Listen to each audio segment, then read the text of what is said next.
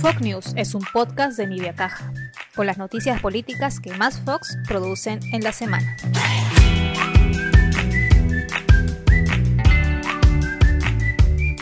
Sido una de esas semanas previas a la final de una teleserie, pero los peruanos ya estamos acostumbrados a los giros inesperados y fines de temporada que nunca acaban con esta telenovela en la que se ha convertido la política peruana.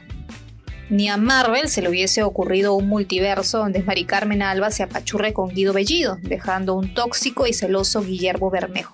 En fin, la única constante en este multiverso político peruano han sido las contrarreformas, en este caso educativas. Para eso sí se ponen de acuerdo en el Congreso. Bien, el lunes la noticia fue una nueva, entre comillas, crisis dentro del legislativo. El ahora es congresista de Perú Libre, Guillermo Bermejo, presentó una denuncia contra la presidenta del Congreso, María del Carmen Alba, porque supuestamente había pedido a diputados españoles que hagan un pronunciamiento declarando ilegítimo al presidente Pedro Castillo. Lo cierto es que ello nunca se comprobó. Pero en la cita con los diputados de España, Mari Carmen Alba manifestó que en el Perú se vive una amenaza a la democracia. El vicepresidente primero de la Comisión Española, Antón Gómez, quedó impactado con todos los detalles que había dado Mari Carmen Alba, que casi decía que el Perú estaba en manos del comunismo. Antón Gómez, en su cara, le dijo que desde su punto de vista había un continuismo entre las voces que dijeron que hubo fraude en las elecciones peruanas y las voces que en ese momento pedían la vacancia de Pedro Castillo. En otras palabras, no estaba de acuerdo con lo que ella manifestaba y más bien la incluyó en aquel grupo que intentó traerse abajo el resultado de las elecciones, que dieron como perdedora a Keiko Fujimori. Todo ello está por escrito en el informe que se entregó a la Cancillería. Sin embargo, ello no se supo durante la sesión del Pleno donde terminaron votando en contra de la admisión a debate de la moción de censura contra la presidenta del Congreso. El debate entre insultos, carpetazos y más se centró en que no se confirmaba que Alba había hecho el referido pedido a los diputados españoles. La moción fue rechazada con 83 votos y culminó con el controversial abrazo de Guido Bellido con la presidenta del Congreso y es que la bancada oficialista había hecho un acuerdo para no apoyar la moción de censura que presentó Guillermo Bermejo, pero se olvidaron de avisarle. Solo algunos de su ex bancada votaron a favor. El abrazo fue la gota que enfureció a Bermejo, que terminó renunciando a la bancada y sacando los trapitos sucios al aire. Dijo que en Perú Libre quieren tener miembros sumisos y que un día antes del debate por la moción se suponía que la bancada lo iba a apoyar, pero que algo pasó. ¿Qué pudo ser? Quizá lo veremos en los próximos capítulos. Para justificar el abrazo con la presidenta del Congreso, Bellido subió una foto a su cuenta de Twitter, donde decía que las posturas no se cambian con un abrazo. Esa foto era de los tres grandes, como se llegó a conocer a los tres mandatarios de las tres grandes potencias en 1945, Joseph Stalin, junto al presidente de Estados Unidos Franklin Roosevelt, y el premier británico Winston Churchill que se reunían para decidir el futuro del mundo tras la guerra y cuya amistad acabó con Hitler. En el caso peruano, ¿contra quién se habría gestado la alianza y qué se estaban repartiendo? En paralelo, la situación del presidente Castillo se seguía complicando. De un lado estaba un chat entre el jefe de Estado y un ex comandante del ejército que confirmaría que tuvo injerencia en los ascensos militares. Luego se conoció que Pedro Castillo buscó la injerencia de un gobierno extranjero ante el pedido de vacancia que tenía en su contra. Me refiero al presidente de México, Andrés Manuel López Obrador, quien lo reveló abiertamente.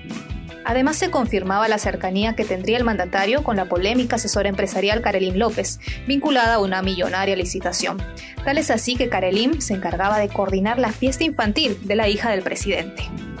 Cinco días después que la empresa que Karelín López asesora ganó la licitación del proyecto Puente Tarata 3, ella consiguió que la bailarina y animadora Brenda Carvalho anime la fiesta infantil de la hija del presidente. Esta se llevó a cabo en Palacio de Gobierno. Carvalho confirmó que el presidente no le pagó por el show. Por ello, este ha sido considerado como una dádiva de parte de Karelin López al jefe de Estado, quizá como agradecimiento por la buena pro de la obra. Ya para el jueves, IDL Reporteros reveló que Karelin habría pedido un acuerdo de colaboración eficaz a la Fiscalía y que habría dicho que entregó dinero al presidente a través de Bruno Pacheco aunque no se supo si se trataba de los 20 mil dólares que encontraron en el baño del exsecretario presidencial. El viernes la fiscalía allanó las viviendas de ambos personajes. De Bruno Pacheco, una vivienda, y de Karelín nada menos que 13. Asesorar empresas sin duda es un negocio lucrativo. Karelin López ahora tiene como abogado a César Nakazaki, quien también defiende al expresidente Alberto Fujimori. El abogado ha negado que su patrocinada haya afirmado que entregó dinero para Castillo. Según IDL Reporteros, el supuesto acuerdo de colaboración eficaz se cayó porque Karelin no quiso admitir que era culpable, algo que es requisito para todo acuerdo de delación premiada, como le dicen en Brasil. El procurador ha denunciado al presidente Castillo ante la fiscal de la Nación Zoraida Ábalos por el delito de tráfico de influencias.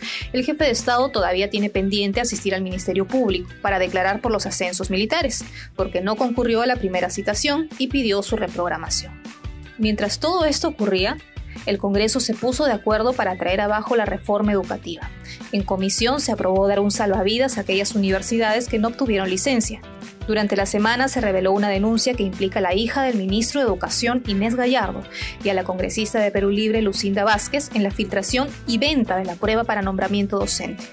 Una moción multipartidaria para censurar al ministro de Educación Carlos Gallardo ya fue presentada, aunque en los motivos no incluye la denuncia contra su hija. La Fiscalía anunció que citará a los tres personajes por este caso. Así de complicada está la situación del gobierno. De manera sorpresiva, el Pleno aprobó el proyecto para concluir el concurso público de nombramiento docente debido a la filtración del examen. Recordemos que Perú Libre siempre ha estado en contra de la prueba de conocimientos, cuyo objetivo es nombrar a los maestros mejor calificados.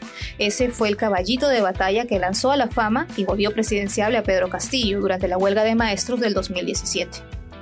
En Fuerza Popular han dicho que era necesario anular el concurso, porque no era justo para los profesores, porque algunos docentes conocían las preguntas del examen. Aunque el argumento es completamente válido, nos preguntamos por qué no lo hicieron antes. ¿Será acaso que se pagó la no censura de Mari Carmen Alba con ello? Así de misteriosos son los pasillos del Congreso de la República.